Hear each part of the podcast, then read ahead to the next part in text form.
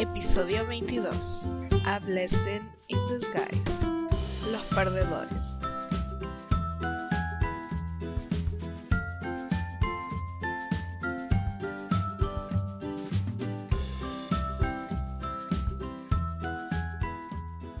Bienvenidos al episodio número 22 de Pelis para Casita. Mi nombre es Belle y es un gusto conocerles.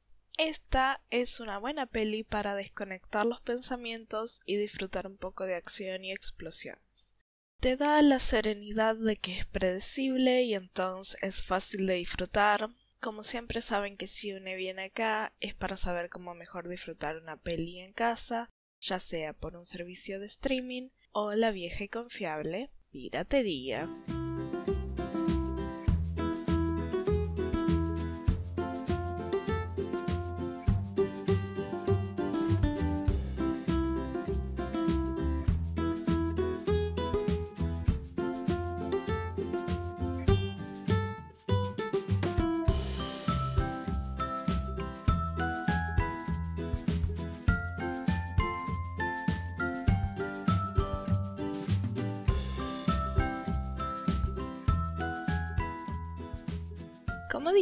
Es la típica. Es típica en acción, típica de que ganan los buenos, típica de que sabemos quién es el malo a la mitad de la peli o antes, y como es típico de las pelis de DC Comics, en este caso Vertigo DC Comics, asumen que ya te leíste todos los cómics y que te sabes la vida de estos personajes mejor que los directores, así que no entran en mucho detalle de lo que es la vida de cada uno de los personajes. Esta peli está para una cosa y para una cosa solamente, demostrar que las buenas siempre ganan al final, cosa que está bien y la verdad no estaría mal que vuelvan a hacer las pelis así ahora. Antes de seguir quiero aclarar que fue antes de que las pelis de cómics y de multiversos estuvieran de moda entonces eran más libres en lo que es estilo y estética de la peli, lo que la hace mejor a mis ojos. Otra cosa que me gusta es que no son estas odas al cuerpo masculino ultra musculoso solo para demostrar que tenés poder. Entonces, los tipos tienen buenos cuerpos sin que parezca que los músculos quieren reventar y salirse de la piel. The Losers o Los Perdedores es una peli de acción estadounidense dirigida por Sylvain White, que dirigió Siempre sabré lo que hicieron el verano pasado, una de terror, el típico del hombre con el gancho, uh, Slenderman y series de TV como The Umbrella Academy, The Following, Magnum PI, entre otras. Con el guion de Peter Berg, que escribió El sobreviviente, Friday Night Lights, entre otras, y James Vanderbilt, que escribió Megalodon, Día de la Independencia 2, El sorprendente hombre araña, la de Andrew Garfield, Zodíaco, entre otras. Es una adaptación de los cómics del mismo nombre de Andy Deagle y Jock. Y como protagonistas tenemos a Jeffrey Dean Morgan, que es de Supernatural, The Walking Dead,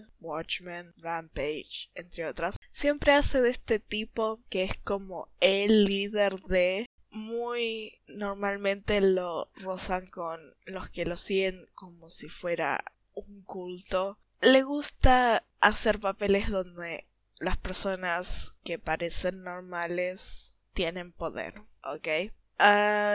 Soy Saldana, que yo la conocí en Piratas del Caribe, La Maldición de Perla Negra, la mejor de Piratas del Caribe, colombiana, y es Uhura en la nueva trilogía de Star Trek y Gamora en el MCU. Chris Evans, que yo lo conocí en celular.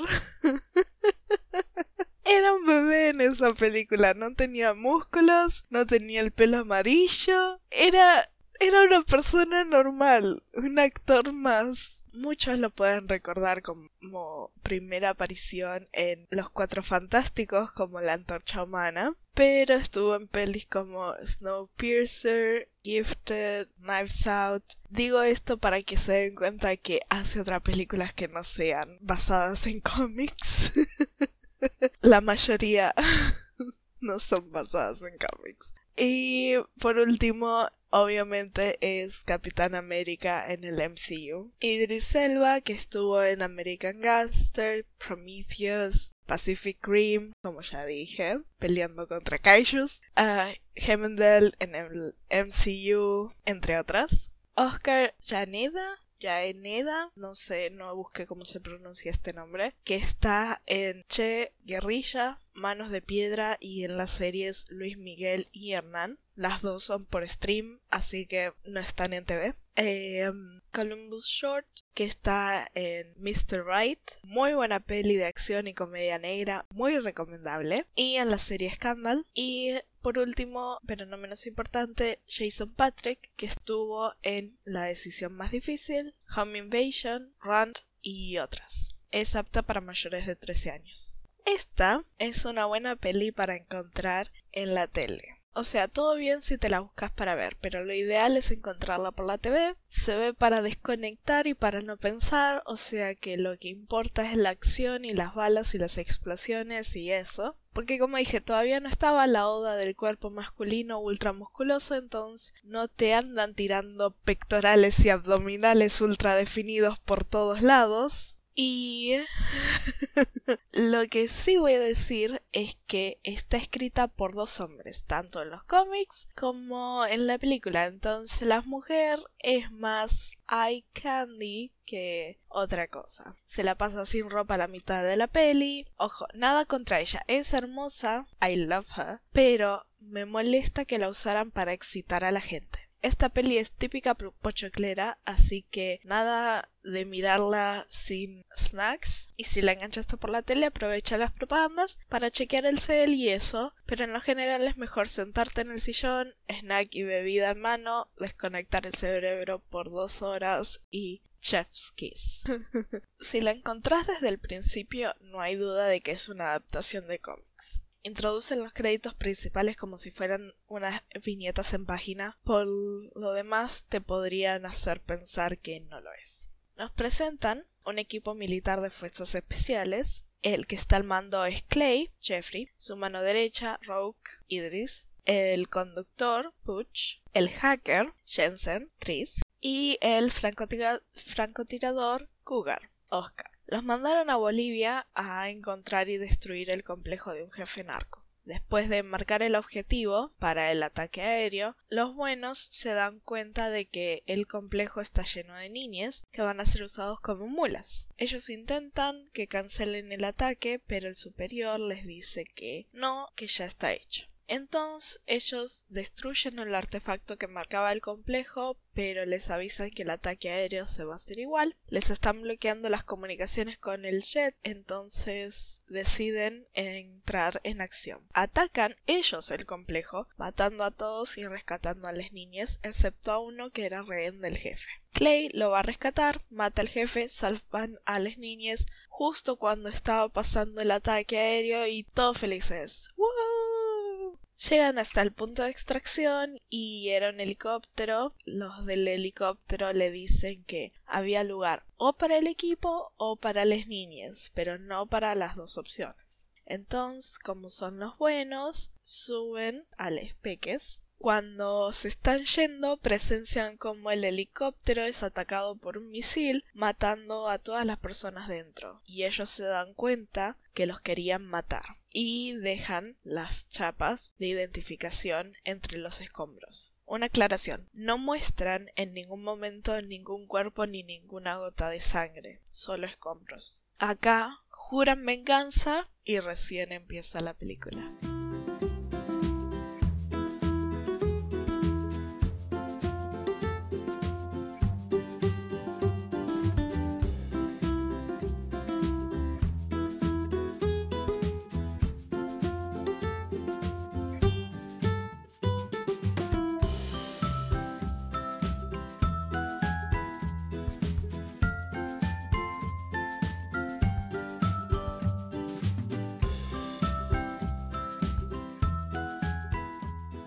Cosas que hay que saber.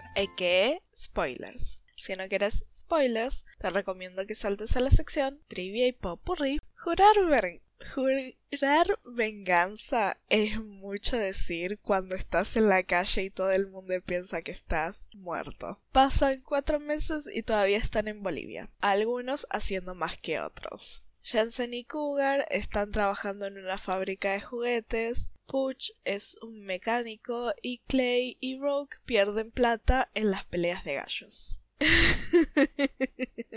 Eh, ¿Por qué lo hacen así? No lo sé, pero los dos que se supone que tienen que estar al mando tendrían que haber estado haciendo más trabajo que el resto del equipo. Nos quedamos en las peleas de gallos. Clay ve a una mujer que le llama la atención, pero no hace nada. De camino de vuelta al hotel, donde se están quedando Rook y Clay, están discutiendo su situación. Y hay algo que queda claro. Rook quiere volver a Estados Unidos y tratar de llevar una vida normal. Clay solo quiere matar a Max. Se hace el que quiere exponerlo y demostrar que ellos son los inocentes, pero la forma en que lo discuten queda claro que Clay va a matar a Max de una forma u otra. Acá voy a aclarar, Max se hizo conocido en el momento del ataque aéreo cuando ellos estaban intentando salvar a la gente. Se supone que es la persona que está detrás de todo esto, ¿ok? Esta discusión no termina bien y Rook lo deja solo. Clay se va a un bar y ahí ve a la chica de vuelta. Ella le compra un trago y lo convence de que la lleve de vuelta a su hotel. Que quede claro que durante todo el tiempo que están en Bolivia nadie habla español, salvo por un par de palabras o frases. La cuestión es que hubiera sido fácil identificarlo a él si todo el mundo hubiera estado hablando español y él solo en inglés. No sé cómo es que ella hace el oh, esto es un encuentro casual. La cuestión es que terminan en el hotel, ¿ok? como que va a haber sexy times, pero por alguna razón empiezan a pelear. Eh, botellas, sillas, cualquier cosa que no esté pegada al suelo se usa como arma improvisada. Están así hasta que se dan cuenta que la habitación está en llamas y ahí paran, pero de una forma sexy, ¿ok? Porque desde el momento uno quieren que vos sepas que ella es sexy y además puede usar armas y pelear, pero sexy. Y también ellas van a tener sexo pero no sabes cuándo. Pero lo van a hacer, porque ella lo quiere así, ¿ok? Porque si no se nota que la hayan escrito, así me molesta. Es el típico personaje de novia salida de cómics que hace que me hierva la sangre. Cuestión es que para, pero sexy. Y ahí ella le dice que sabe quién es Max y lo quiere ayudar a encontrarlo. Entonces hacen un trato. Ella los va a llevar de vuelta a Estados Unidos y les va a dar todo lo que necesitan para que atrapen a Max. Desde el momento uno, Rock no confía en ella. Los demás están como que dudando y hacen el chiste de que siempre se metieron en problemas grandes eh, porque Clay se involucra con una mujer eh, a todo esto, la mujer misteriosa se llama Aisha. Soy. Del otro lado tenemos a Max Jason, que está intentando que unos científicos hagan una bomba nuclear para él, pero con energía limpia. Es como una bomba sónica o algo por el estilo. Eh, debido a una mala comunicación, después unos de los científicos muere y el resto acepta hacer la bomba. ¿Ok? No sé si se supone que es una escena graciosa o no, pero a mí me causa gracia, ¿ok?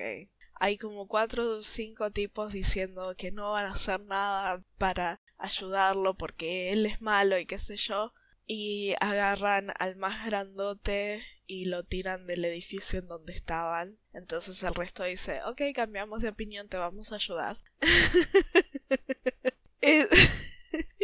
no sé, no, no cambian de miradas ni nada, es como, ok, no queríamos trabajar con el tipo al que tiraste, así que ahora que lo tiraste, ya está, te vamos a ayudar. Que quede claro que uso el masculino porque la única mujer es Aisha y ella aparece en pocas escenas de más de una persona. Aisha tenía un plan, secuestrar a Max desde su convoy eh, que es la única vez que se va a exponer al público así. El ataque al convoy fue un fracaso. Los descubrieron. Uno de los matones de Max había estado en la misma unidad que Clay y los otros. Cuando volvieron a la base, en la camioneta que se llevaron, no estaba Max, pero estaba llena de un grupo de cuatro o cinco matones paramilitares que ellos dejaron inconscientes mientras ella sacaba lo que había planeado obtener de Max todo este tiempo. Un hard drive que ella dice tiene toda la plata de Max y tal vez tenga info sobre él.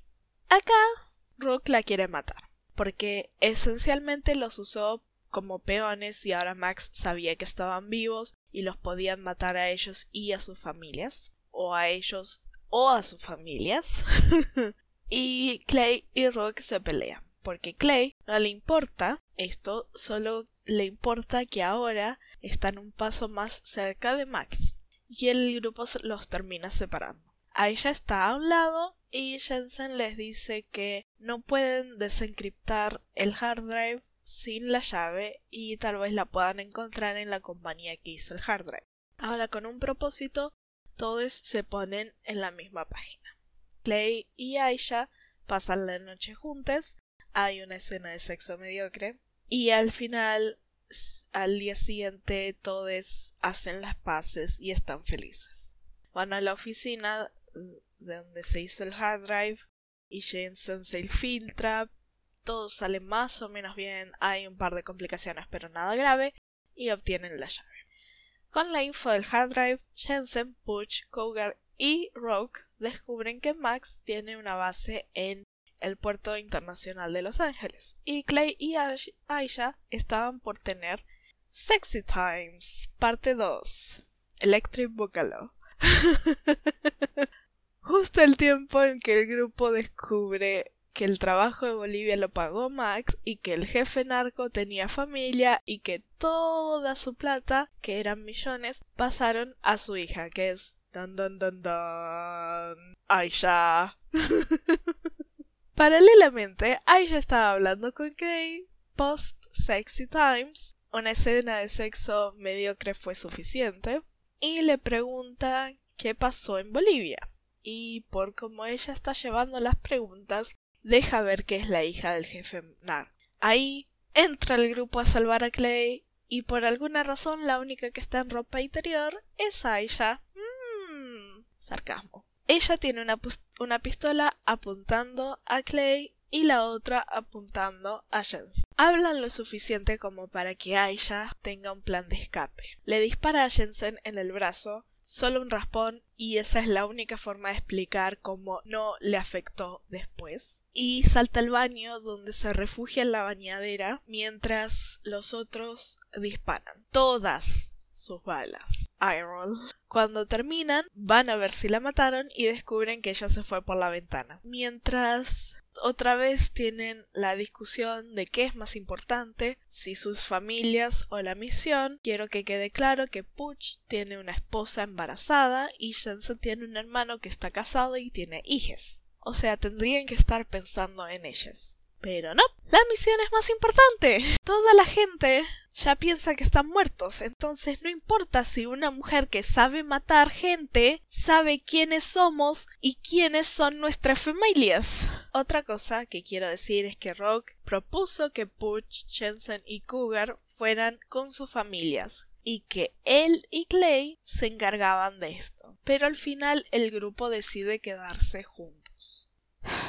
Van al puerto, piensan porque es ahora o nunca el momento de atrapar a Max. Todo parece estar saliendo perfectamente bien. Hasta que Rook llama la atención de que parece que están en una trampa. Y cuando Clay ver, Rook lo deja inconsciente. Simultáneamente atraparon a Puch, Cougar y Jensen y los llevaron para ejecutarlos. De camino ven que atraparon a Clay y él les dice que Rook los traicionó. Ahora, acá no recuerdo si el discurso del por qué los traicionó viene antes o después, pero Rook hace todo el discurso de que lo está haciendo por la plata o lo que sea, como para que la audiencia se olvide que durante toda la película Rook estuvo preocupado por sus compañeros y de que estaban lejos de sus hogares y que necesitan a sus familias y el hecho de que sus familiares piensen que ellos están muertos los está destruyendo, ¿ok? Como que esperan que la audiencia se olvide que dos escenas atrás él intentó que el único que saliera lastimado sea Clay, que él lo tiene como responsable por enfocarse en matar a Max y no resolver la situación de que la gente piensa que ellos están muertos por algo que no son responsables. Piensan que este discurso de que siempre fue por la plata es suficiente, pero es un truco barato, ¿ok?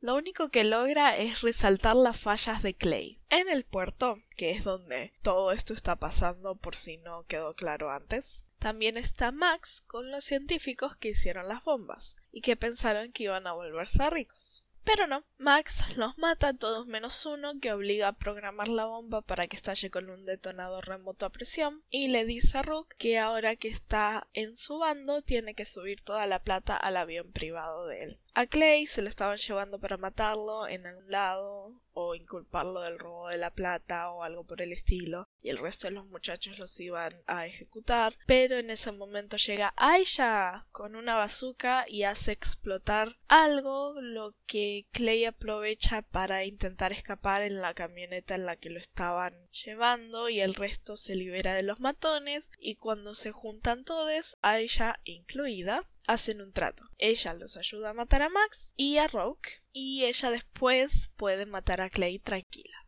Y todos están de acuerdo con esto y se ponen en marcha. Para hacerla corta, hay muchas explosiones, muchos tiros con, con, armas imposibles, una moto derribando un avión y Rook muere, y Max se escapa, pero Clay lo sigue, están en una grúa, porque a Max lo va a buscar un helicóptero, pero Clay le dispara al helicóptero y ahí Max se enoja y le dice algo como como sos de los buenos, tenés que tomar decisiones difíciles, matarme a mí o evitar que esta bomba explote. Ahí tira el detonador remoto al agua y Clay hace un clavado atrás de este y de alguna forma lo encuentra y lo detiene en menos de 10 segundos. Es la magia del cine, ¿ok? Y plot armor. No hay otra forma de explicarlo. Max desaparece, pero deja dejan el destino de lo que pasa con él o lo que le pasa a él abierto como para una continuación. Mientras están pasando los créditos, descubrimos que Butch se metió en el hospital donde su esposa tuvo al bebé y ahora Aisha es parte del grupo y una última escena muestra en el partido del fútbol de la sobrina de Jensen que no le hice justicia. Ok, Jensen es un fan. Y cuando digo fan, quiero decir fan, en mayúsculas, de su sobrina y su equipo de fútbol. Y las quiere apoyar, por eso se compró una remera del equipo Las Petunias, que tiene un diseño horrible y es rosa chillón y la usó dos veces como mínimo y cada vez que puede habla de lo bien que les está yendo en esta temporada y que son unas capas etcétera etcétera. Al parecer la árbitro no vio una falta contra la sobrina de Jensen y se arma un escándalo porque Jensen se mete en la cancha a pelearse con la árbitro el grupo se detiene un momento y después dice no hay que sacarlo lo sacan y fin lo dejaron como para hacer una continuación que nunca sucedió. Por un lado me parece triste porque la idea de este grupo está buena. Cuando me refiero al grupo, digo el de la peli porque no leí el de los cómics. Y si hicieran alguna continuación podrían dar un final más satisfactorio a lo que es Max. Por el otro, me alegra la verdad porque no podría haber una película más con Aisha siendo un cartón de persona. Solo está ahí para hacer eye candy y porque es lo que un hombre cishet piensa que es lo que significa feminismo. Y nada.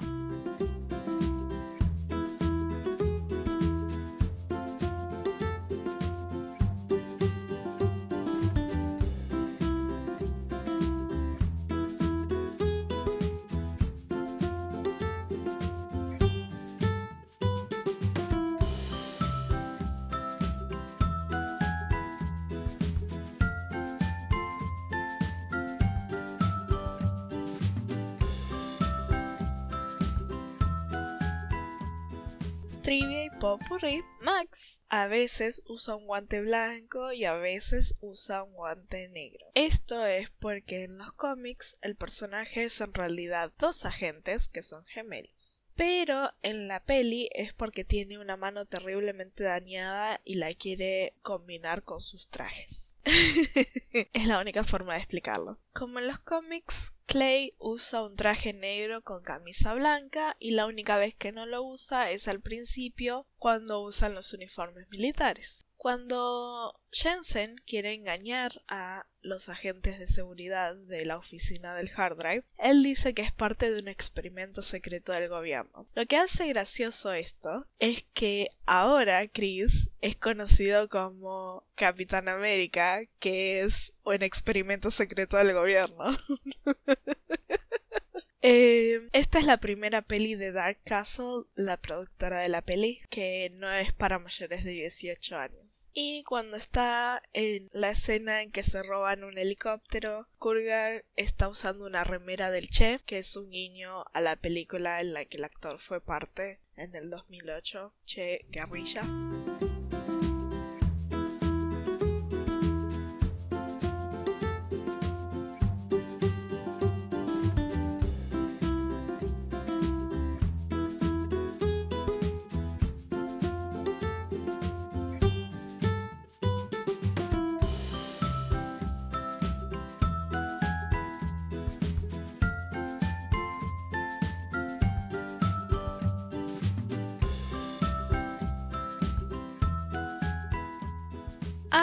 Llegamos, eso es todo lo que tengo hasta ahora. Esta peli es la mejor para verla cuando une no tiene un gusto por las buenas historias ya desarrollado, porque una vez que lo tengas no puedes volver a ver esta peli con los mismos ojos. Como siempre, mis fuentes fueron IMDB y Wikipedia, además de haberla visto un par de veces. Es mejor cuando podés mirarla y solo enfocarte en la acción, porque es para satisfacer el cerebro de mono que quiere ver cosas volando por los aires. Por último, no te olvides de seguirme en Instagram, arroba pelis para casita-podcast y en Twitter, arroba podcast-ppc. Si te quedaste hasta acá, gracias por escucharme y espero haberte acompañado, aunque sea solo un rato. Nos vemos pronto. Chao, chao.